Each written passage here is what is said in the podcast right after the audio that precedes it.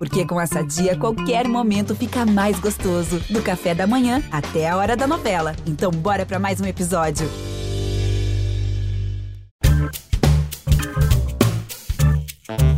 Olá, eu sou Edmilson Ávila e este é o novo episódio do podcast que desenrola o Rio para você.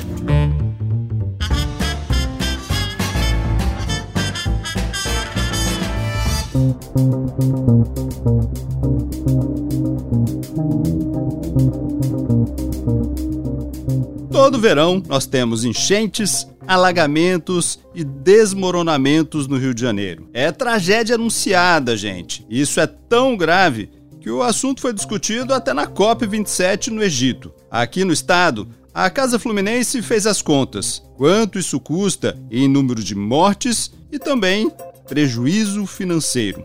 Para desenrolar o assunto, o meu convidado é Vitor Mihessen, economista e coordenador executivo da Casa Fluminense, a quem eu já agradeço pela participação. Ô Vitor, muito obrigado hein, pela ajuda aqui para a gente desenrolar esse assunto que é tão grave e que certamente nós vamos viver em mais um verão. O que é que vocês encontraram aí nesse estudo? Edmilson, agradecendo mais uma vez também a oportunidade de estar aqui desenrolando contigo e com os ouvintes a Casa Fluminense já vem tratando né, desse tema da justiça climática, quer dizer, como é que a gente acompanha e faz né, diferença sobre as mudanças climáticas, né?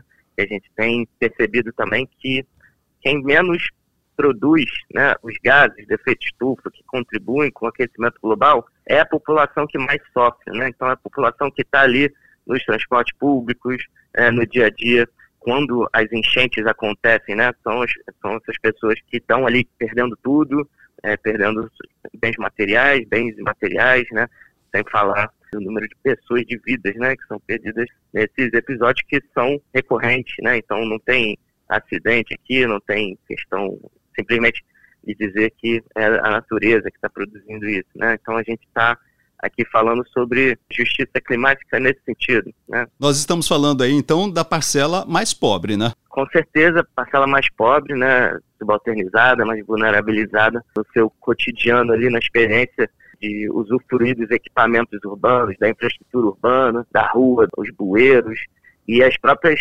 casas e edifícios, né? A gente fala muito do conceito de adaptação, que é isso, as cidades precisam prover mudanças e melhorias, ali aprimoramentos nas suas construções, precisam é, produzir mais parques verdes, né, manter um, um, é, ampliar o número de árvores. Eu queria só que você falasse um pouco dos números que vocês encontraram das nossas enchentes, olhando para trás aí nos últimos anos, o que, que aconteceu nos últimos anos, o que, que vocês conseguiram de números? 1 milhão e 700 mil pessoas afetadas por desastres ambientais no intervalo mais recente, de cinco anos. E esses dados são da própria Defesa Civil, quer dizer, a gente está produzindo os dados que mostram uma tragédia ali, o próprio Estado está produzindo esses dados, né? Então, é imprescindível também fazer algo em torno deles. Para falar de um prejuízo ali monetário, financeiro, 1,2 bilhões, né? Em perdas. Aí são as moradias, são as instalações públicas, as obras, tudo que foi danificado e destruído. Então tem uma camada aqui de falar de perdas e danos, que é um tema né, desse debate, ali com dados incomensuráveis em vidas né, perdidas e pessoas abrigadas e, e tudo isso que é recorrente também para as famílias mais empobrecidas que vivem nesses territórios. E aí, nesse dado da década passada, que mostra o Rio de Janeiro assim, né, com essa, esse alarme muito forte, a gente atualiza um pouco mais, mostrando dados de cinco anos. Aí tem na Baixada Fluminense ali, para chegar mais perto ainda, né? Olhando o estado, mas a região metropolitana e a Baixada Fluminense com números ali muito graves desses, desses, eventos climáticos extremos, né? Você falou da Baixada, o que, que se encontrou na Baixada de números? A Baixada tem um destaque muito negativo ali para o município de Nova Iguaçu, né?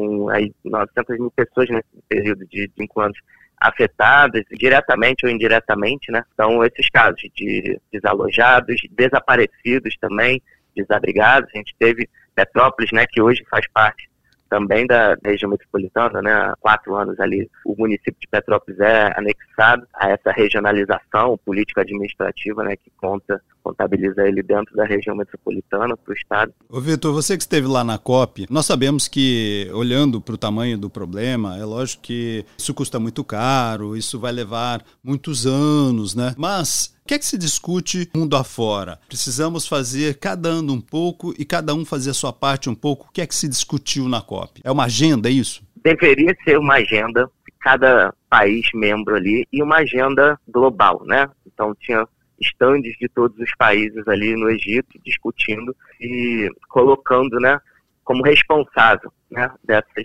mudanças climáticas, assim, do que fazer sobre elas, já que é ali um, um entendimento de que causam tantas perdas e danos. Mas a, a responsabilização precisa ser diferente também, né? Porque a gente está olhando aqui para países que têm na extração do petróleo, tem no uso do carvão, inclusive, ainda, né? Como fonte de energia, e essa mudança dessa matriz energética ela precisa acontecer de modo que também os países que mais usam esses combustíveis, né, paguem mais ou se responsabilizem mais pelos danos que causam e, e países que precisam também se adaptar mais. Quando a gente Exato. desce para o nosso patamar aqui, se a gente sai de um olhar global e vem para o nosso patamar, todo mundo precisa fazer a sua parte ano a ano ali, né? Nós estamos falando aí de prefeitos, governos estaduais e também o governo federal, né? Sim, com certeza, Edmilson. O governo federal que tem ali possibilidades de fazer legislações novas também, né? legislações acessórias a esse conceito de, de mitigação dos impactos climáticos. Para todas as esferas, né? legislações são possíveis, aí quando a gente fala de poder público, poder legislativo, né? nas três esferas. E também, assim, no nível de sociedade, claro, né, que é sempre parte dessa discussão também. É sobre educação ambiental, é sobre educação de um modo geral, né, e sobre a possibilidade também de receber esse tipo de, de educação, isso foi uma discussão na conferência também. Então, tem, sim, responsabilidade para todos os níveis, para todas as esferas, e a gente precisa mesmo se dar conta aqui do que, que é possível fazer.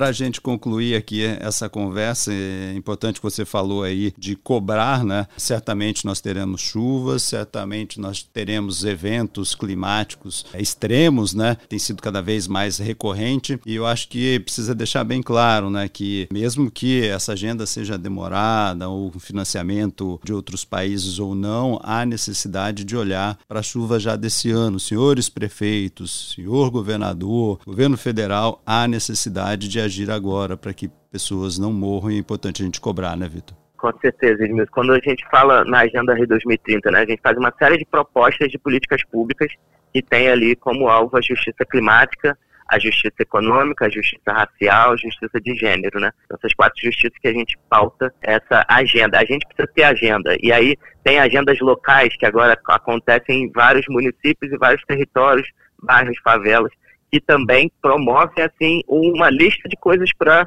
os prefeitos e prefeitas fazerem, para o governador. Então, assim, a sociedade civil está se articulando, né? essa conferência também é um símbolo disso, para produzir respostas, mas a gente precisa que o papel do Estado seja colocado em questão e seja exercido, né? com planejamento, com orçamento, com execução. Então, assim, não dá para esperar a gente sabe que os eventos extremos climáticos vão acontecer e tem coisa para fazer para prevenir, para adaptar, para mitigar, para tornar as cidades e os bairros e favelas mais resilientes. Então, assim, é para ontem, né?